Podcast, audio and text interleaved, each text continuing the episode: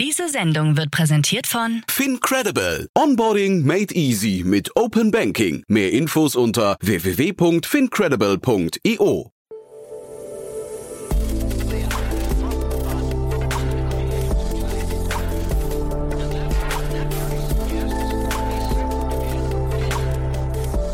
Startup Insider Daily.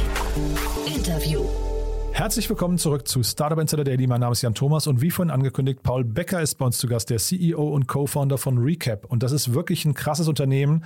Krass dahingehend, dass es gerade 100 Millionen Euro eingesammelt hat im Rahmen seiner Seed-Finanzierungsrunde.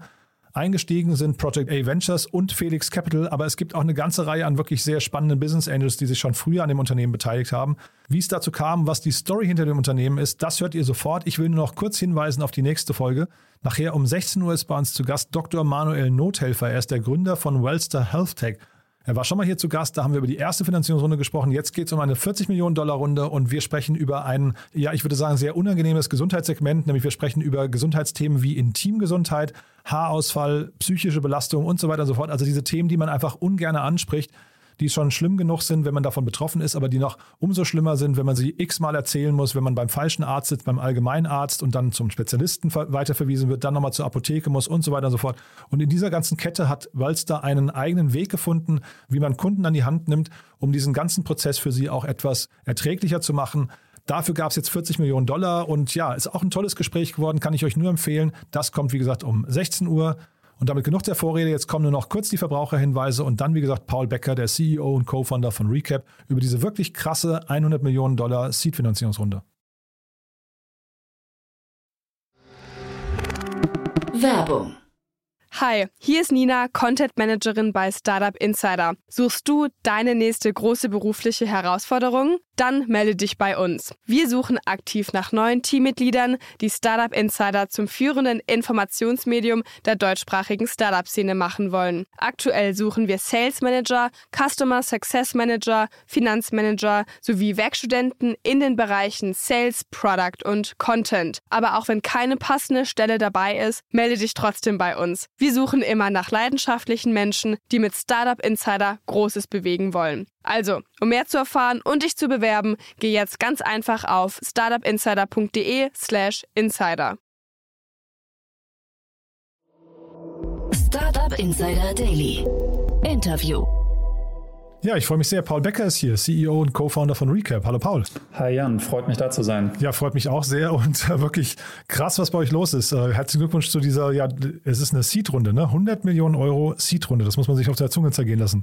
Äh, ja, ich sag's mal so, ähm, es ist eine Seed-Finanzierungsrunde, der Equity-Anteil davon. Ähm, man muss dabei natürlich im Hinterkopf behalten, dass ein, ein großer Anteil davon auch Liquidität ist, mhm. ähm, die wir über unsere Plattform bereitstellen, daher auch die, diese sehr große Zahl. Aber ja, es ist, äh, es ist eine Seed-Finanzierungsrunde. Ja, also wenn man euch verfolgt, ähm, ich glaube, ihr habt ja die erste Runde, glaube ich, im Mai letzten Jahres announced. Ne? Man, man sieht schon, ihr macht da ziemlich viel richtig, glaube ich. Aber vielleicht bevor wir über die Finanzierungsrunde sprechen, ich hatte den Philipp Triebel von Seller X neulich zu Gast und habe ihn gefragt, ob er böse ist, dass man sie als Trasio-Klon bezeichnet. Und da hat er gesagt, nee, überhaupt nicht, im Gegenteil.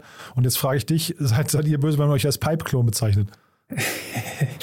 ähm, nee, bin, bin ich ehrlicherweise äh, überhaupt gar nicht. Ähm, und, und zwar aus einem äh, recht einfachen Grund, ähm, dass unser äh, Geschäftsmodell, das kann ich äh, gleich gerne auch nochmal erklären, ähm, ja relativ neu ist äh, hier in Deutschland und wir durchaus merken, dass man das ähm, vielen Unternehmen auch erstmal erklären muss. Und da hilft es äh, durchaus auch gegenüber Kunden, aber natürlich auch gegenüber Investoren, wenn es ein Unternehmen in den USA gibt, von dem man vielleicht schon mal gehört hat, äh, und dort auch sieht, äh, wie es funktioniert, dass so etwas genutzt wird. Ähm, und das spielt uns eigentlich eher in die Karten. Und ich habe da persönlich jetzt auch keinen äh, gekränkten Stolz.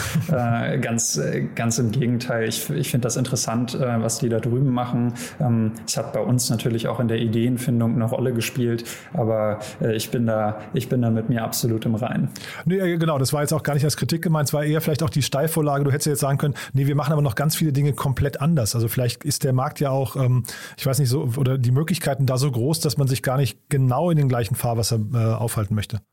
Ja, das, das wäre das wär tatsächlich äh, gar nicht richtig in der aktuellen Phase. Ähm, also um, um da ganz transparent zu sein, es ist, es ist ja so, ähm, Pipe ist aktuell in den USA aktiv und ähm, beginnen jetzt auch in, in UK ihr Produkt anzubieten, aber die sind noch nicht in Deutschland und auch nicht in Kontinentaleuropa und das ist, wenn man sich die beiden Unternehmen anschaut, äh, de facto äh, auch der Hauptunterschied. Das heißt, die Produkte in der aktuellen Phase unterscheiden unterscheiden sich nicht sehr. In beiden Fällen geht es um eine Finanzierungslösung. In beiden Fällen richtet sich das an Unternehmen mit einem Abo-Geschäftsmodell. Ähm, und äh, ich glaube auch, dass das über die nächsten paar Monate auch erstmal so bleibt. Mittelfristig in zwei, drei Jahren würde mich das sehr wundern, wenn Recap und Pipe noch so nah aneinander sind. Ich glaube, da gibt es schon verschiedene Richtungen, die man einschlagen kann. Aber jetzt im aktuellen Moment ähm, von einer Outside-In-Perspektive, ich weiß natürlich nicht, was die genau operativ machen, ähm, äh, sind die sind die Unterschiede ähm, dann nicht äh, gigantisch. Ja, und du hast gerade gesagt, es hilft schon ein bisschen. Ich habe so das Gefühl, also äh, ihr habt ja krasse Angels an Bord geholt in der ersten Runde schon und äh, auch, ich habe gelesen, ziemlich viel spannende Mitarbeiter. Ne? Also ihr, ihr, seid ein relativ kleines Team noch, aber Führungskräfte Google, Solaris Bank, N26 und so weiter. Das klingt ja schon so, als springen die quasi auch gerne auf ein Modell auf äh, und glauben daran, wenn es in den USA schon ein, ein erfolgreiches Vorbild gibt, oder? Ja, ich würde nicht sagen, dass das der einzige Grund ist, aber es spielt mit Sicherheit ähm, eine Rolle. Wie gesagt, einfach weil, weil man dadurch das eigene Modell auch besser erklären kann. Mhm. Ähm, man muss ja auch im Hinterkopf haben, wir haben jetzt erst seit Ende Dezember überhaupt eine Website. Davor hatten wir nicht mal das. Das heißt, äh, es gab weder für Investoren noch für mögliche ähm, Teammitglieder äh, die Möglichkeit, sich irgendwie darüber zu informieren, was wir eigentlich machen. Und, und wenn die äh, dann äh, ein Unternehmen in den USA sehen und sich das da zumindest mal anschauen können, dann hilft das schon. Ich glaube, für uns ähm, war nebenher äh, bei, beim Recruiting, aber auch im Fundraising äh, dann auch einfach äh, hilfreich, ähm, die, die Gründungsgeschichte dazu selber zu verstehen, zu verstehen, was wir als Gründer vorher schon gemacht haben, dass da auch einfach ein gewisser Fit gegeben war. Natürlich auch der Zugang, den wir zu den ähm, Leuten hatten, das muss man auch dazu sagen, unser aktuelles Management-Team, da hat sich ja keiner ähm, initiativ beworben, sondern das ist alles über das erweiterte Netzwerk dann entstanden mhm. ähm, und dann führt halt eins zum anderen und, und ich glaube, dass das fast die größere Rolle gespielt hat, als dass ähm, man jetzt sehen konnte, es gibt, es gibt ähnliche Modelle ähm, in, den, äh, in den USA. Ja. Mhm. Ich wollte dir da auch nicht zu nahe treten. Ne? Ich glaube das schon. Also vielleicht können wir über euch mal über die Gründungsgeschichte und vor allem über das Team nochmal sprechen. In den Medien wurde bis dato wurde immer ein Zweierteam ähm, ähm irgendwie äh, genannt, aber ich habe gesehen, ihr seid ja eigentlich zu dritt, ne? Genau, äh, das, äh, das, äh, das ist in der Tat so. Ähm, und das war auch für viele Leute, die unseren Weg jetzt schon länger begleitet haben, erstmal verwunderlich, dass da am Anfang nur Jonas und ich ähm, in Anführungszeichen auf der Bühne standen. Und da waren schon die Fragen, wo ist denn eigentlich Arne? Ähm, also es ist de facto so, wir sind seit gut zehn Jahren als ein Dreiergespann unterwegs, haben zusammen ein erstes Unternehmen gegründet, Liquid heißt das, ein ein Robo-Advisor, das war so Ende 2014, Anfang 2015, ähm, haben äh, auch in Berlin äh, über sechs Jahre lang tatsächlich auch eine gemeinsame WG gehabt, also nicht nur äh, gearbeitet, sondern auch zusammen gewohnt. Äh, und das ist natürlich eine sehr äh, eingeschworene Clique, die, sich, die sich da ergibt. Und über die letzten Jahre, nachdem wir operativ bei Liquid raus sind, ähm, haben wir halt ein paar Angel Investments gemacht und ein paar Beratungsprojekte. Und als sich jetzt das Thema Recap angebahnt hat und für uns klar klar war, hey, das wollen wir als Team wieder angehen. Ähm, und es ist auch eigentlich etwas, wo man jetzt nicht lange mit warten kann, ähm, sondern äh, auch schnell sein muss. Ähm, dann äh, war es halt einfach so, dass wir auch gewisse Verpflichtungen noch hatten, gewisse laufende Beratungsprojekte, die wir nicht abbrechen konnten. Und dann haben wir uns zu dritt in die Augen geschaut und überlegt, äh, wie wir das jetzt parallel am besten angehen. und dann ist für uns einfach als Ergebnis rausgekommen, dass Jonas und ich auf, auf Recap als Thema direkt draufgehen und das 100 Prozent machen. Und Arne ist jetzt sozusagen mit einem Jahr Verzug äh, mit äh, dazugekommen ähm, und war in der bisherigen ähm, Aufbauphase eher im Hintergrund aktiv. Mhm. Ja, ich habe mir auch eure Firmenstruktur mal angeguckt, das ist ganz interessant. Also es gibt eine Endo Holding, heißt die, glaube ich. Ne? Das, ist, das ist wahrscheinlich genau. eure Beratungsgesellschaft gewesen. Genau, das ist unser, unser gemeinsames Holding-Vehikel, mhm. ähm, was, was uns dreien zusammengehört ähm, und womit wir äh, auch äh, jetzt an Recap beteiligt sind. Ja, und finde ich interessant, dass ihr das auch zu dritt, also beziehungsweise sind auch, auch noch andere Leute dabei, wollen wir jetzt nicht in, auf jeden eingehen, aber man sieht also schon, dass ihr euch quasi auch für länger committet, wenn ihr gemeinschaftlich mit gleichen Anteilen irgendwie an der gleichen Holding beteiligt seid und nur die dann an Recap beteiligt ist, ne? Äh, absolut, absolut. Das ist äh, äh, Blutsbrüderschaft, kann man wahrscheinlich so sagen. Ähm, aber wie gesagt, äh, wir sind äh, jetzt seit gut zehn Jahren ähm, äh, zusammen unterwegs ähm, und daraus ergibt sich natürlich auch einfach eine Dynamik, eine Partnerschaft, mhm. privat wie beruflich. Und da, da herrschen keine Zweifel in irgendeiner Hinsicht. Ähm, und ich glaube auch, dass das für uns, oder zumindest für mich persönlich, ich will da jetzt nicht für Arne und Jonas reden, wahrscheinlich auch der, der größte Segen ist. Man kennt das ja von genügend anderen Gründern und echt smarten Köpfen, die tolle Ideen haben. Und äh, dann fehlt aber einfach jemand im Team. Ähm, und äh, das, ist, das ist schwierig, äh, äh Leute zu finden, die einerseits persönlich passen, aber auch fachlich äh, komplementär sind. Und äh, da sind wir als Dreier gespannt schon tatsächlich ganz gut aufgestellt und ergänzen uns da sehr gut. Mhm. Ich habe so eine ähnliche Struktur mal gesehen bei den Jungs von MyMüsli. Äh, das ist vielleicht fast ein bisschen ähnlich. Die sind ja auch über Jahre hinweg, also auch wahrscheinlich 10, 12 Jahre äh, einen gemeinsamen Weg gegangen und haben dann ihre eigene, äh, ihre gemeinsame Holding auch gehabt, die dann zusammen an MyMüsli ähm, beteiligt war.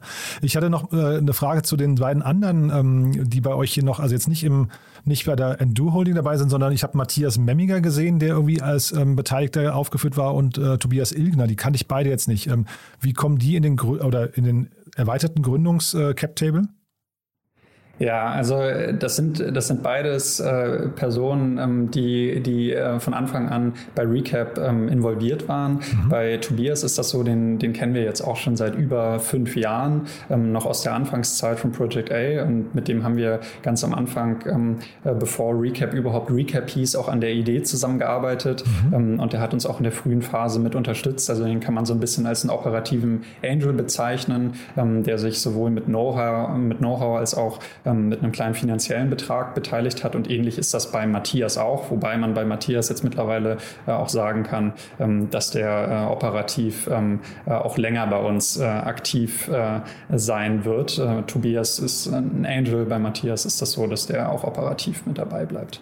So, jetzt haben wir den, quasi den ganzen Cap-Table schon mal aus der Gründungsgeschichte besprochen. Lass uns mal vielleicht die Finanzierungsrunden besprechen. Also ihr habt ja wirklich mit einer, also das ist eine sehr kleine Pre-Seed-Runde gewesen, finde ich, ja, jetzt im Vergleich zu der Runde, über die wir jetzt sprechen. Aber auch da waren ja schon wirklich sagen wir, sehr bekannte Köpfe dabei. Ne? Ja, ähm, also äh, für, für, für mich äh, auf jeden Fall die Köpfe, ähm, die wir uns gewünscht hätten äh, in so einer frühen Phase und ähm, wo wir auf jeden Fall auch Glück hatten, dass wir die, dass wir die so zusammenkriegen können. Und es ist auch eine ganz gute Mischung. Einerseits Personen, die wir schon länger kennen, also Ramin beispielsweise oder auch Jan Beckers sind, sind beides Köpfe, die wir schon seit vielen Jahren kennen und die für uns im Fintech-Kontext auch einfach ähm, ja, Leute sind, zu denen man lange aufgeschaut hat und deren Feedback man sehr äh, respektiert. Und äh, es war natürlich super, dass ähm, die äh, unser Thema und uns als Team darauf ähm, auch äh, direkt äh, wieder spannend gefunden haben. Aber dann haben wir auch das Glück gehabt, darüber hinaus, das sagt man ja vielleicht auch so, wenn man immer nur in, in seinem eigenen äh, Wasser vor sich hin köchelt, dann, äh, dann kommt man auch nicht vorwärts. Und es war uns auch wichtig, ein paar neue Leute mit dazuzunehmen. Und das sieht man in der Pre-Seed-Runde, denke ich, auch recht deutlich, dass wir sowohl von Anfang an auch im internationalen Bereich uns ein paar ähm, Angels dazugeholt haben. Jemanden wie ein Perry Bletcher oder Chris Adelsbach, die beide auch sehr profilierte Fintech-Angels aus London sind.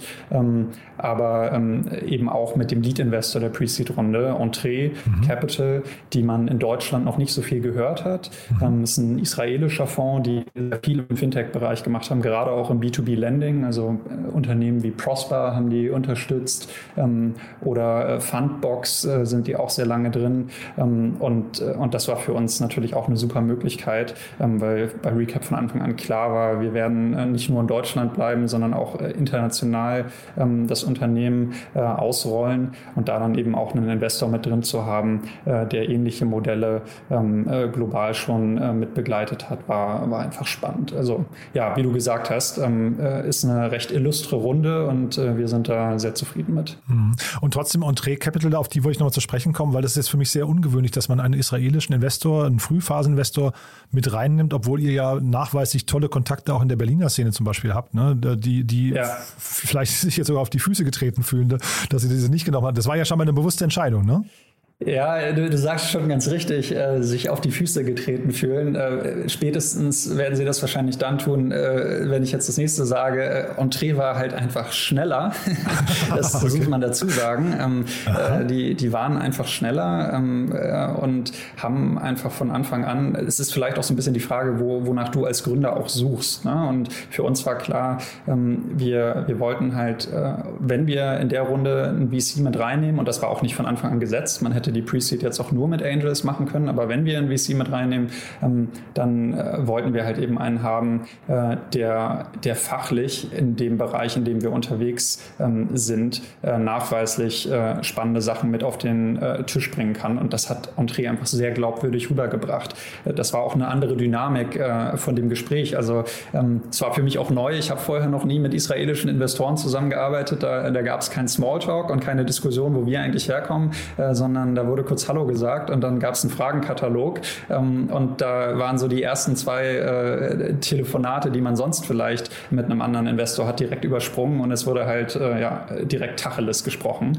und das fanden wir sehr sympathisch ähm, äh, und haben auch das Gefühl, äh, dass, dass das richtige Mindset für uns war äh, und zudem das Portfolio und den Track Record, den äh, sie haben, ähm, äh, denke ich, spricht auch für sich. Und dann haben wir Nägel mit Köpfen gemacht. Die Pre-Seed-Runde war ja auch nach wenigen Tagen äh, dann wieder durch. Ähm, und für uns war Geschwindigkeit eines der wichtigsten Aspekte. Ähm, und und dann ja, haben wir uns entschieden und dann war fertig. ja, spannend. Also das mit der Geschwindigkeit finde ich hochinteressant, weil das kennt man ja eigentlich nur so von Tiger Global und Cotu, also so im späteren, sp späterphasigen Bereich. Jetzt reden wir ja hier über den ganz frühen Bereich und dass da jetzt plötzlich auch so irgendwie, weiß nicht, äh, Geld scheinbar unter Druck platziert werden muss. Also so klingt das ja gerade ein bisschen, ne? dass sie halt eher, keine Ahnung, statt, statt drei, äh, statt ein Meeting äh, und das dann eben ausführlich lieber drei in der gleichen Zeit machen. Ähm, also war mir nicht bewusst, dass das in, in, in so einer frühen Phase schon, schon äh, weiß nicht, auch gang und gäbe ist jetzt. Ja, äh, also ich weiß nicht, ich kann jetzt nicht für Entree an der Stelle sprechen und auch nicht für andere Frühphaseninvestoren. Ich kann mir schon vorstellen, ähm, dass da der Druck und schnell Entscheidungen zu treffen auch relevanter wird. Ähm, ich meinte das eben tatsächlich mehr aus unserer Perspektive. Wir wollten gerade in so einer frühen Phase jetzt nicht in einem längeren Fundraising-Prozess mhm. unterwegs sein, sondern wir wollten unser Produkt bauen. Ähm, und äh, da ist Fundraising halt äh, ehrlicherweise dann auch eher ein notwendiges Übel. Ne? Und dann, dann muss es es, äh, dann, dann möchte man damit natürlich schnell fertig sein. Ähm, und dadurch, dass wir einfach direkt ein gutes Gefühl hatten, ähm, war das, also 80-20-Entscheidung klingt jetzt, äh, klingt jetzt so, als äh, wären da so viele Fragezeichen gewesen. Es hat sich einfach richtig angefühlt. Mhm. Und dann haben wir keine Notwendigkeit gesehen, jetzt noch äh, den Prozess unnötig hinauszuzögern ähm, oder auf dem Weg äh, zu versuchen, die Terms irgendwie weiter zu optimieren äh, oder ähnliches. Ähm, sondern es hat gepasst und dann haben wir eine Entscheidung getroffen. Ja, klingt total gut. Dann lass uns doch mal über das Produkt sprechen. Ne? Also wie gesagt, Pipe vielleicht für die, die es nicht kennen, ist so das wahrscheinlich so ein bisschen das, das große Vorbild, aber sie sind nicht die Erfinder des Modells. Du hast vorhin gesagt, das Modell wäre noch, wär noch so neu, aber ich habe mich jetzt im Vorfeld mal ein bisschen, äh, bisschen schlau gemacht und habe gesehen, zumindest Revenue-Based Revenue Financing ist eigentlich ein Thema, das kommt schon aus den 90ern.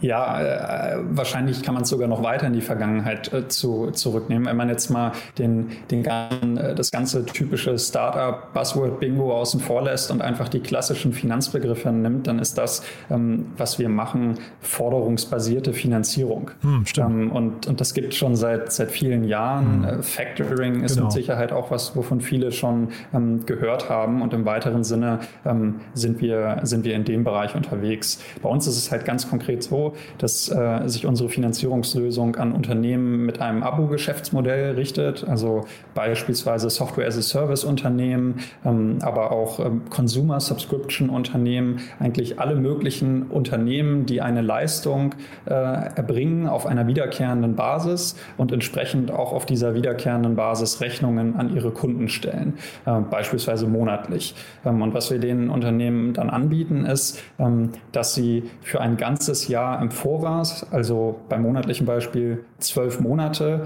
den Cashflow an Tag 1 erhalten können. Ähm, und wenn dann über das Jahr hinweg die Kunden äh, die Rechnung bekommen und bezahlen, dann fließt das Geld weiter an uns. Also konkretes Rechenbeispiel, ich habe jetzt meinetwegen einen Kunden, ähm, dem äh, stelle ich jeden Monat eine Rechnung in Höhe von 100 Euro. Ähm, dann würdest du von uns äh, an Tag 1 1200 Euro abzüglich eines Abschlags von meinetwegen 10 Prozent bekommen, also 1080 Euro. Und über das Jahr hinweg, wenn dann jeden Monat die 100 Euro reinkommen, dann fließen die weiter an uns. Hm. Und das macht ihr relativ datenbasiert, ne? Das ist jetzt wahrscheinlich und, und automatisiert. Das ist wahrscheinlich jetzt nicht wie wie man das vielleicht aus, äh, aus Bankgesprächen oder vielleicht auch mit, beim Factoring-Bereich äh, kennt, ein sehr aufwendiger Prozess. Und wahrscheinlich geht das bei euch, ihr dockt euch, so war das zumindest, glaube ich, bei Pipe, ne? Die haben dann sehr viel Integration, docken sich an äh, Shopping-Systemen an und so weiter und so fort und können relativ viel automatisiert auslesen, ne? Genau, und das ist halt eben der, der Unterschied jetzt im Vergleich zur klassischen forderungsbasierten Finanzierung, wie wir eben angefangen haben. Prozessual, technisch, finanziell ist, ist das, was da abgeht, ähm, forderungsbasierte Finanzierung, aber es findet eben auf einer technischen Plattform statt. Auch bei uns durchlaufen die Unternehmen einen kleinen Onboarding-Prozess, ähm, in dem sie ihre Stammdaten angeben und dann vor allen Dingen aber ein paar Datenquellen verbinden. Das sind in unserem Fall Bankkonten, ähm, zudem Subscription Management Tools, sowas wie Stripe, ChargeBee, Recurly, also die Tools, wo Subscription-Unternehmen ähm, ihre Kunden, äh, ihre Rechnungen, die Pläne, in denen die Kunden sind und ähnliches drin haben. Ähm, und die dritte Datenquelle äh, sind, äh, sind Accounting-Informationen, also BWAs, äh, SUSAs und, und ähnliches, was man äh, in Datev typischerweise hat. Und all diese Daten fließen in unsere Plattform rein und dann bekommt man als Unternehmen automatisiert eine Rückmeldung, ist man ähm, für, für unser Finanzierungsprodukt grundsätzlich geeignet und wenn ja, ähm, in welcher Höhe kann man Liquidität erhalten ähm, und zu welchem Abschlag. Äh, und das ist halt eben der, der große Unterschied. Wenn man sich ähm, forderungsbasierte Finanzierung in der alten Welt anguckt, dann ist das eine Lösung, die äh, im Regelfall nur für sehr große Unternehmen zugänglich ist, die äh, dreistellige Millionenumsätze und noch viel größere haben. Und dann geht es eben um große Einzeltransaktionen Transaktionen, die mit einem langen Vorlauf vorbereitet werden, wo Investmentbanken involviert sind, Anwälte involviert sind und ähnliches. Und bei uns läuft es halt alles äh, über die Plattform ab und ist entsprechend sehr viel schneller und sehr viel kleinteiliger möglich. Ähm, und das ist eben die Innovation, die da drin steckt, äh, die so auf dem Blatt vielleicht erstmal sehr klein wirken kann, aber am Ende damit dieses Finanzierungsprodukt für eine ganz andere Zielgruppe eröffnet. Äh, und da spielt äh, eben die Musik und das ist auch das Spannende an diesen Modellen.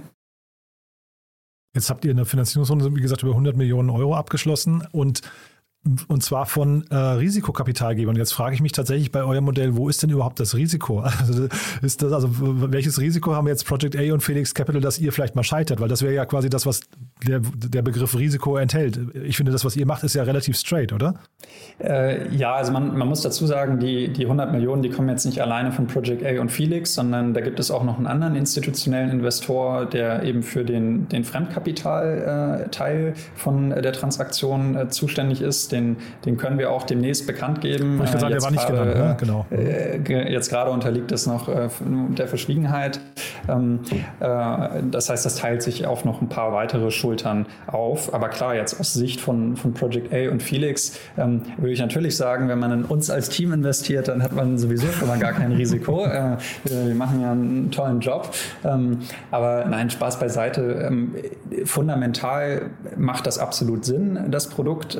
Da sind sich auch alle einig und dass äh, der Markt grundsätzlich in der Richtung geht, dass mehr Unternehmen auch mehr Finanzierungsoptionen zur Auswahl haben. Ähm, das zeichnet sich auch ab und das ist auch absolut sinnvoll.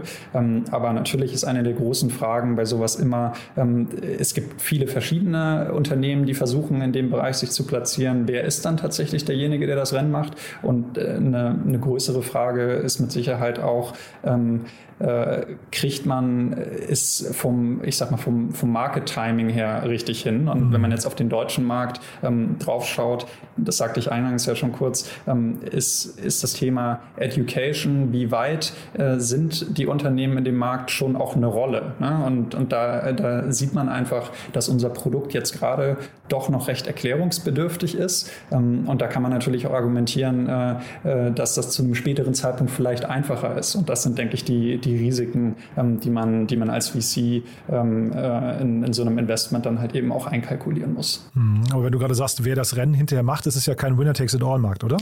Nee, das, das denke ich nicht. Ähm, dafür, dafür ist es einfach äh, zu groß. Äh, alleine, alleine der SaaS-Bereich ist schon, schon riesig, alleine in Deutschland, aber global erst recht. Und wenn man die ganzen anderen Subscription Verticals noch mit dazu nimmt, ähm, dann, dann wird der Markt noch viel größer. Ich denke nicht, dass es ein Winner-Takes-it-all-Markt ist, aber ähm, man muss natürlich auch die, die Fund-Economics von, von einem VC im Hinterkopf behalten. Und für die rechnet sich das am Ende des Tages natürlich auch nur dann, ähm, wenn man dann nicht nur überlebt, sondern idealerweise auch derjenige ist, der äh, das, äh, das ganze Potenzial wirklich ausschöpft. Ähm, und äh, ich glaube jetzt nicht, dass es äh, hunderte Unternehmen gibt, die in diesem Bereich ähm, äh, zu einem Unicorn werden, äh, sondern da werden, werden das halt eher zwei Handvoll sein. Mhm. Ähm, und, und da schaut, schaut man als VC natürlich drauf. Und die Kunden, die ihr adressiert, ähm, du hast jetzt gerade so das Beispiel genannt mit 100 Euro im Monat für so eine SaaS-Subscription. SaaS welche, in welcher Dimension sprechen wir da? Ähm, wie groß müssen die sein und gibt es auch nach oben hin? Also jetzt habt ihr äh, 100 Millionen Euro, du sagst, ist, da ist der Fremdkapitalanteil mit drin. Das heißt, da ist ja wahrscheinlich nach oben hin auch ein Limit gesetzt erstmal für euch. Da müsst ihr euch wahrscheinlich erstmal an bestimmten Stellen auch beweisen. Ne? Ja, also das, in der Theorie gibt es tatsächlich kein Limit. Das ist auch das Spannende daran, dass wir das als Marktplatzmodell konzipiert haben, dass wir mhm. eben nicht durch unser eigenes Balance Sheet äh, limitiert sind, was halt bei vielen äh, Landing-Modellen irgendwann kritisch werden ähm, kann. Ähm, in, der, in der Theorie oder auch in der Praxis ähm, ist unser, unser Limit am Ende, wie wir die beiden Seiten des Marktplatzes, also die Investoren, die auf der einen Seite die Liquidität bereitstellen und die Unternehmen, die sie auf der anderen Seite abfragen, wie wir das ähm, möglichst parallel hochgezogen bekommen. Und für uns war jetzt in der ersten Phase relativ wichtig, erstmal einen Investor dabei zu haben, der ein relativ großes Commitment ähm, abgibt, damit wir uns dann mit dem auch erstmal voll auf die Unternehmensseite konzentrieren können. Und jetzt kann man sich natürlich ausrechnen, dass wir diese, ähm, diese 100 Millionen jetzt nicht alle an ein Unternehmen geben werden, ähm, mhm. sondern da auch eine gewisse ähm, äh, Diversifikation äh, vornehmen möchten, um, um Klumpenrisiken auch einfach zu, zu reduzieren. Und so ist es, äh, dass wir aktuell vor allen Dingen auf Unternehmen schauen, die einen Jahresumsatz zwischen einer halben und 15 Millionen haben und die bekommen von uns ähm, Finanzierungslimits zwischen 10 und 50 Prozent, woraus sich dann äh, eine durchschnittliche Finanzierung äh, ja, zwischen 100.000 Euro und 7,5 Millionen ähm, ergibt. Ähm, bei den meisten Unternehmen, die jetzt gerade auf die Plattform draufkommen, sind die Limits irgendwo so bei ein bis drei Millionen. Und das fühlt sich eigentlich auch ganz richtig an, äh, gemessen an der Liquidität, die wir jetzt gerade ähm, äh, auf der Plattform drauf haben. Aber mittelfristig, ähm, wenn, wenn man dann über das Volumen hinausgeht, dann ist das absolut denkbar, dass man auch einem einzelnen Unternehmen äh, ein Finanzierungslimit von 20, 30, 40 Millionen gibt. da ist wirklich nur der limitierende Faktor, wie viel Liquidität wir insgesamt bereitstellen können. Hm, interessant. Ich wusste nicht, dass ihr das als Marktplatz aufgesetzt habt. Das war mir jetzt neu und das macht total Sinn, finde ich. Aber das heißt, da kommt euch ja nochmal eine ganz andere Rolle dann zu, nämlich quasi, weil dann plötzlich empfehlt ihr ja quasi für fremdes Geld. Ihr, äh, ihr empfehlt nicht mehr im eigenen Interesse und, und auf, aufs eigene Balance steht, sondern ihr, ihr gebt quasi Empfehlungen an, äh, an Partner ab. Ne? Das ist ja wahrscheinlich nochmal ein höheres, ähm, eine höhere Verantwortung aber zumindest. Ne? Ja, ja, absolut. Also äh, am, am Ende dieses Thema, mache ich das als Marktplatz oder nicht, ist auch etwas, äh, was unter, äh, unter Gründern und auch unter VCs, die sich diese Marktnische anschauen, ähm, sehr heiß diskutiert wird, wo es auch unterschiedliche Lager gibt, die ja. glauben, ein Marktplatz ist zu komplex, das, das kann nicht funktionieren und andere sagen, ähm, als, als Direct-Lender läufst du irgendwann gegen die Wand. Ähm, in welchem Lager wir uns befinden, ist, denke ich, auf der Hand. Aber um deine Frage Frage zu beantworten. Ähm, es ist weniger so, dass wir den, den Investoren oder in unserem Fall dem Investor jetzt Empfehlungen aussprechen. Es ist eher so, dass der Investor initial einen Kriterienkatalog zurechtlegt, in welche Arten von Unternehmen äh, diese Liquidität fließen soll. Das heißt, wir machen für den Investor eigentlich eine Anlageklasse zugänglich ähm, und äh, der Investor hat die Freiheit zu entscheiden, ähm, äh, für welche Unternehmen äh, darf die Liquidität grundsätzlich verwendet werden. Das sind dann halt Kriterien beispielsweise, die Unternehmen müssen mindestens einen Runway von äh, sechs Monaten haben oder ähm, äh, die, ähm, die maximale Konzentration innerhalb des ähm, Portfolios äh, da auf ein Unternehmen darf höchstens 10 Prozent betragen oder äh, ähnliche ähm, Kriterien. Ähm, und das äh, erlauben wir dem Investor eben am Anfang zu definieren. Und dann ähm, kann man sich Recap aus der Investorensicht äh, im Prinzip ähm, wie einen Service Provider vorstellen, der das Portfolio automatisiert verwaltet, so äh, wie der Investor sich das vorstellt darstellt. Und aus der Perspektive der Unternehmen ähm, sind wir halt einfach derjenige, der die Liquidität bereitstellt. Das heißt, das Unternehmen weiß auch gar nicht, von welchem Investor das Geld äh, am Ende kommt. Und das Aha. ist auch total irrelevant, ähm, sondern äh, interagiert nur mit Recap. Erinnert mich so ein bisschen auch an Lendico. Ne? Ähm, ähm die haben ja auch ein, äh, sagen wir, ein Marktplatzmodell für Fremdkapital zur Verfügung gestellt. Also das war natürlich dann äh, für richtige Kredite, ähm, aber so ein bisschen Ähnlichkeiten höre ich da zumindest raus. Ne? Die wurden, glaube ich, von der ING DIBA mal gekauft irgendwann. Ja, also da, da gibt es da gibt's verschiedene ähm, Kreditmarktplätze, wo, wo man Ähnlichkeiten sehen kann. Ähm, der Teufel liegt da dann am Ende doch auch im Detail versteckt. Also eine der Hauptfragen ist tatsächlich, gibt es eine direkte Beziehung zwischen Kreditnehmer und Kreditgeber, mhm. wobei das bei, bei uns ja nicht mal ein Kredit ist, technisch, was wir machen. Also wir geben keine Darlehen raus, sondern das sind Kaufverträge in unserem Fall.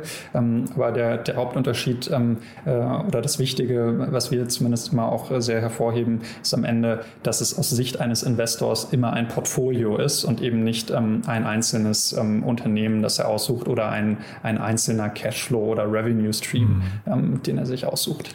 Da, damit hast du aber schon die nächste Frage so ein bisschen beantwortet, weil ich habe mich gefragt, wie eure Kunden das hinterher eigentlich, ähm, also die Unternehmen, die, die von euch finanziert werden, wie die das verbuchen bei sich. Das ist jetzt also dann dementsprechend kein Kredit, ähm, die verbuchen das von Anfang an als Umsatz oder ist das ein Kredit, der in, also hast du gerade gesagt, kein Kredit, aber wird das langsam in Umsatz irgendwie umgebucht? Ja, da, da muss ich jetzt aufpassen, dass ich nichts äh, Falsches sage. Das ist, äh, das wie ich gelernt habe, ne? dann nämlich auch, äh, ja, ja, es ist dann auch unterschiedlich, was ist, was ist dann irgendwie Handelsrecht, ähm, äh, wie wird es äh, zivilrechtlich betrachtet und was heißt das eigentlich steuerlich. Ähm, also am Ende landet das in der Bilanz von den Unternehmen als eine kurz, äh, kurzlaufende Verbindlichkeit, ja, ja, ganz ähnlich wie das auch bei einem Kredit der Fall ist. Nur, dass der, der Vertrag, der zwischen dem Unternehmen und Recap zustande kommt, ähm, bei einer solchen Finanzierungstransaktion, das ist halt eben kein Darlehen, ähm, sondern ein Kaufvertrag, äh, der sich eben bezieht auf ähm, die ähm, Cashflows bzw. Forderungen, die aus einem Kundenvertrag äh, resultieren innerhalb dieses Jahres. Ähm, aber um, um, ehrlich zu sein, diese technischen Details, das, das ist für, für uns auch aktuell ganz interessant. Ähm, diese Art von Diskussion, die hast du dann vielleicht mit dem CFO, der das auch ganz genau, spannend findet, ja. äh, was da eigentlich, äh, was da eigentlich abgeht.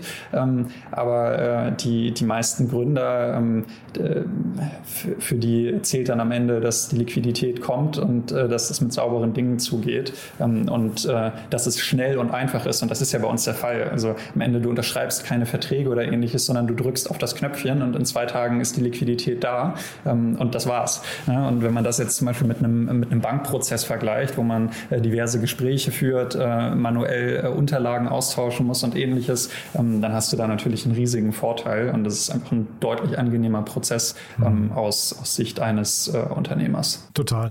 Und diese zwei Tage, äh, dieser Onboarding-Prozess bei euch, ähm, bis man quasi alle, alle relevanten Tools connected hat, ist das ein, ein sehr aufwendiger Prozess trotzdem noch? Also sitzt man dann auch zwei Tage oder ist das eine Sache von wenigen, weiß nicht, Minuten bis, bis Stunden? Nee, also der Prozess selber, der dauert, äh, wenn man den normal zügig durchgeht, zehn Minuten vielleicht. Ach ja. Länger nicht. Das sind insgesamt drei, vier Seiten, wovon die letzte Seite einfach nur ist, wähle bitte die Tools aus, ähm, die du nutzt. Und äh, um da jetzt ein Beispiel zu nehmen, im, im Open, im, im, äh, um die Bank, die, die Geschäftskonten zu verbinden, haben wir einen Open Banking Provider. Das mhm. ist bei uns Fintech Systems. Mhm. Ähm, das haben vielleicht auch schon, kennen vielleicht auch viele, wenn man im, im Multibanking-Bereich bei beispielsweise ein anderes Geschäftskonto verbindet, dann kommt man halt kurz in so eine Login-Maste, äh, gibt seine Daten ein und dann äh, ist das Konto verbunden. Ne? Das dauert äh, 15 Sekunden und genauso ist das, wenn du jetzt ein Stripe oder ein Charge blendest, dann klickst du auf den Knopf, loggst bestätigt das war's. Also das dauert auch nur wenige Sekunden. Das, was ähm, initial halt dauert, ist, ähm, wenn wir das erste Mal auf das Unternehmen draufschauen, das heißt das erste Mal eine Prüfung machen, dann sind wir da natürlich ein bisschen genauer. Da sagen wir aktuell, dass das zwei Tage dauert, bis du freigeschaltet wirst für die Plattform. Und wenn du dann auf der Plattform bist, dann kannst du halt jederzeit in dem dir gegebenen äh, Finanzierungsrahmen Liquidität anfragen. Und die Auszahlung, also der Zeitpunkt, ich wähle jetzt aus, ich möchte 500.000 Euro haben ähm, und bestätige das, bis das Geld dann eben auf deinem Konto ankommt. Das dauert bei uns aktuell auch noch mal zwei Tage. Aber ähm, wer weiß, vielleicht sind wir da äh, auch in ein paar Wochen noch schneller. Und äh, sag mal, vielleicht eine Prognose, ich weiß nicht, ob du sie abgeben möchtest, aber äh, es gibt ja im SaaS-Bereich immer wieder diese, äh, diesen Unterschied, wähle zwischen äh, monatlicher und jährlicher Zahlung. Ne? Und in der Regel ist ja so, ich glaube, bei der jährlichen Zahlung hat sich so eingebürgert, dass man so zwei Monate umsonst bekommt. Wenn ich dir jetzt gerade richtig zugehört habe, ähm, könnte, das, könnte dieses Angebot ja verschwinden, weil Unternehmen eigentlich gar kein Interesse mehr daran haben, dann die jährliche Zahlung mit zwei Monaten Abschlag zu, zu kassieren, sondern würden eher mit euch die monatliche Zahlung mit einem Abschlag pro Monat, äh, pro Jahr machen. Ja, da, da, da sprichst du mir natürlich aus der Seele. Das ist, äh, das ist genau das, ähm, was wir äh, auch, auch vielen ähm, Unternehmern dann eben erklären. Ähm, die, die einfachste Analogie aus Unternehmenssicht ist tatsächlich, entweder ich biete meinen Kunden an, äh, du zahlst monatlich oder ich sage ihnen, ähm, zahl doch für ein Jahr im Voraus und dafür gebe ich dir einen Discount. Mhm. Genau das gleiche bekommst du von Recap am Ende auch, nur dass die Konditionen halt besser sind. Genau. Was wir sehen, ist, dass die meisten SaaS-Unternehmen auf äh, so einen, ähm, äh, auf eine Jahresvorauszahlung 20 bis 30 Prozent Abschlag geben und äh, von Recap bekommst du das eben für 5 bis 15 Prozent. Ähm, und das ist aus mehreren, äh, aus mehreren ähm, Gründen äh, natürlich äh, deutlich vorteilhafter. Erstmal in absoluten Zahlen sparst du natürlich Geld. Das heißt, du, du hast am Ende des Tages äh, mehr ähm, und, und wer will das nicht? Ähm, der andere spannende Punkt ist aber eben auch, ähm, wenn du einen Discount auf, äh, auf eine Vorauszahlung von deinen Kunden gibst, äh, dann reduzierst du damit auch den Umsatz, den du bei dir in deiner ähm, PL in der Topline reporten kannst. Und mhm. bei uns ist es eben so, ähm, dass du den vollen Umsatz äh, von den Kunden ja weiterhin bekommst ähm, und entsprechend auch reporten kannst und der Abschlag von uns äh, nur in den Kosten auftaucht. Und das ist für, für viele Unternehmen natürlich auch relevant, ähm, weil äh, die Topline in Finanzierungsrunden auch gerne Ausgangspunkt äh, ist äh, für die Multiples. Ähm, das ist so ein Nebeneffekt, man auch nicht unterschätzen sollte, ähm, den, äh, den unser Angebot in dem Vergleich mitbringt. Aber ja, also meine These äh, ist persönlich, ähm, dass äh, eine Jahresvorauszahlung von, von Kunden ähm, über die Zeit äh, weniger relevant wird und man Kunden halt eher so bezahlen lässt, wie sie eigentlich möchten. Und das ist im Regelfall eher monatlich oder äh, einfach flexibler ähm, und den, den Cashflow-Vorteil, den man sich sonst äh, durch eine Vorauszahlung von einem Kunden holt, ähm, den, äh, den kann man sich dann von Recap holen. Genau. Mhm. Super. Du, da vielleicht allerletzte Frage noch, ähm, weil ich habe mir äh, Pipe noch mal ein bisschen angeguckt bei Crunchbase und ich fand das total, du, du wahrscheinlich auch schon mal, ne? Ich fand das total ähm, beeindruckend. Die haben 53 Investoren drin. Äh, das habe ich bei, bei keinem anderen Unternehmen bis dato gesehen, die ich mir bei Crunchbase angeguckt habe. Äh, also sehr viele Einzelpersonen, aber weißt du, wie das kommt? Also ist das, ist das eine inhärente Logik dieses Modells, dass man einfach sehr, sehr viele Investoren dabei hat? Oder ist das quasi auch dieses angedockte ähm, Fremdkapital möglicherweise, was da eine Rolle spielt? Am Ende kann ich, kann ich den Gründern von, von Pipe natürlich nicht in die Karten schauen. Ähm, was schon auffällig ist, ähm, ist, dass sie äh, in, in der letzten Finanzierungsrunde ähm, relativ viele, zumindest vermeintlich strategische Investoren auch mit reingenommen haben mhm. und eben nicht nur VC-Fonds. Und da gehe ich mal schon davon aus, äh, dass da irgendeine Absicht äh, dahinter steckt. Ähm, aber ansonsten muss man vielleicht auch so ein bisschen zynisch sagen, dass die Bewertung, äh, die die Pipe in, in der Zeit realisiert hat, ähm, natürlich auch von vielen etablierteren Investoren auch kritisch gesehen wird ähm, und sie das vielleicht auch nur deshalb hinbekommen haben, weil sie dann halt eben diejenigen genommen haben, die es akzeptiert haben. Aber das ist, ist auch einfach Interpretation von, von meiner Seite. Ich, ich kann hier nicht in die Karten schauen. Ähm, ich, ich hoffe, dass sie das für sich so aufgesetzt haben, dass sie ihren Cap-Table gut gemanagt kriegen. Ansonsten dürfte das ein recht äh, anstrengendes Unterfangen sein. Wie gesagt, ich fand das sehr beeindruckend, aber da sind auch so Leute wie Mark Benioff dabei, ne? Salesforce-Gründer. Ja. Oder ich glaube auch, ähm, ich glaube, äh, Shopify hatte ich da gesehen in irgendeiner Form. Also das, das klingt ja. schon irgendwie ganz, ganz interessant, muss ich sagen. Ja, du, dann ja, also. Es zeigt, ne? zeigt ihm auf jeden Fall, ähm, zeigt ihm auf jeden Fall eine gewisse Perspektive äh, auch auf, ähm, mhm. dass solche Unternehmen natürlich auch spannend sein können für, für so eine Lösung. Wie gesagt, ich, ich gehe davon aus, dass die damit ähm, gewisse strategische Ambitionen ähm, auch verfolgen. Mhm. Aber das muss sich zeigen. Bisher sieht man operativ davon ehrlicherweise nichts. Und auch ein Mark Benioff wird jetzt nicht einfach sagen, äh, weil ich jetzt hier ein kleines Angel-Ticket irgendwo platziert habe, drehe ich jetzt meinen Konzern auf links. Ähm, so, so ist es dann leider auch nicht. Hm. Ja, aber zeitgleich ist es natürlich hinterher, wenn so ein Modell wirklich fliegt und das ist ja jetzt noch, wie du sagtest, ganz am Anfang, dann ist das natürlich ja. auch eine Schnittstelle, die man an ganz vielen Stellen, ne, siehe Shopify oder Salesforce, vielleicht auch irgendwo anflanschen kann. Das ist absolut so. Ähm, und äh, da haben wir selber natürlich auch äh, äh, ein paar Ideen im Köcher, mhm. an denen wir in diesem Jahr auch arbeiten wollen. Mhm. Ähm, und das, deshalb auch das, was ich eingangs ähm, meinte, als du sagtest, wie, wie unterscheiden sich diese Modelle? Ähm, ich glaube, dass äh, dieser Grundgedanke, ähm, so eine Finanzierungslösung erstmal bereitzustellen in so einem Umfeld, äh, absolut der richtige erste Schritt ist. Aber in der nächsten Phase kann man sich dann natürlich auch die Frage stellen, wie wird sowas genau distribuiert? Mhm. Welche Rolle spielen dabei irgendwelche Plattformmodelle oder andere Partner? und so können sich diese Modelle mittelfristig dann auch in sehr unterschiedliche Richtungen weiterentwickeln entwickeln. Aber das finde ich jetzt spannend. Wie gesagt, über den Teil habe ich jetzt gar nicht nachgedacht. Aber ähm, weil ich hatte ja vorhin gesagt, es ist kein Winner-Takes-it-all-Markt. Aber wenn man mal das ja. vergleicht vielleicht mit dem Pay Now, äh, Buy Now, Pay Later Markt, da hast du ja auch relativ viele, ähm, sag mal, Wettkämpfe gerade um die ähm, Checkout-Systeme, ne? also im Checkout-Bereich. Ja. Und das könnte ja hier genauso sein, dass man irgendwie eigentlich versucht, also ne, Shopify wird ja jetzt nicht mit zehn Anbietern wie Pipe äh, kooperieren, sondern da ist wahrscheinlich hinterher einer, maximal zwei mit drin. Ne? Das hängt dann immer davon ab, wie tief äh, so eine Integration tatsächlich ist. Aber spätestens ja. dann, wenn sie wirklich tief reingeht, ähm, dann, dann wird man sich das wahrscheinlich überlegen, ähm, auf, auf, wen man, äh, auf wen man dort setzt. Mhm. Ähm, 10 oder 50 werden werden es bestimmt nicht sein. Ob es nur einer ist, ähm, muss, ich, ähm, muss ich dann auch zeigen. Ähm, aber ja, da hast du recht. Das ist, äh, das ist eine spannende äh, Richtung, wo, wo, wir, wo wir, wie gesagt, auch schon sehr gespannt hinschauen. Ähm, jetzt gerade sind wir natürlich erstmal an dem Punkt, äh, das Produkt überhaupt in seiner Grundform äh, in, in, den deutschen Markt auszurollen. Ähm, und äh, entsprechende Erweiterungen, Integrationen, äh, die werden folgen. Aber ich kann da zumindest so viel verraten. Wir bekommen da jetzt auch schon ganz spannende Anfragen von verschiedenen Tools, die angrenzend sind wo man unsere Lösung einbetten kann. Und äh, das schauen wir uns natürlich ganz genau an. Ja, cool. Du hattest bei Finance Forward auch gesagt, ihr habt Heimvorteil, ne? in, in, in Deutschland zumindest. Ist das ein Thema, wo, wo man vielleicht hinterher in Kontinenten oder in Ländern denken muss? Also würdest du jetzt sagen, wenn, Shopify, äh, wenn jetzt hier Pipe mit Shopify eine, äh, eine Integration vielleicht in den USA hinbekommt, heißt das noch lange nicht, dass sie dann dadurch in Europa auch eine, eine Rolle spielen?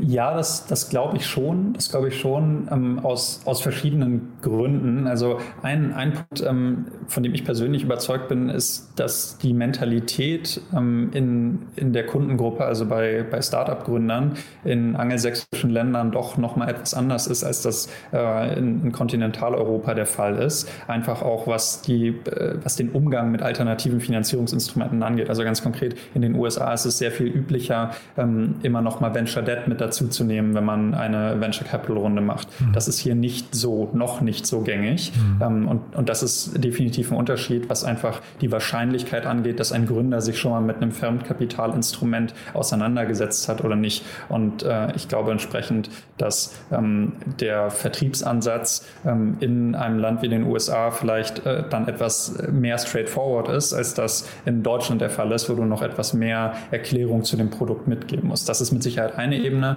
Aber eine andere Ebene, die du gerade ja auch angeschnitten hast, ähm, ist einfach die Frage, ähm, welche lokale Infrastruktur ähm, äh, findest du halt vor und inwiefern passt die zu, zu deinem Modell. Also ganz konkret, du kannst äh, nicht einen Open Banking Provider nehmen, der in jedem Land funktioniert. Mhm. Leider nicht. Und äh, im Accounting-Bereich ist es genauso, dass man jetzt in Deutschland halt 70, 80 Prozent Marktabdeckung von Datev hat und die sind aber in einem anderen Land nicht.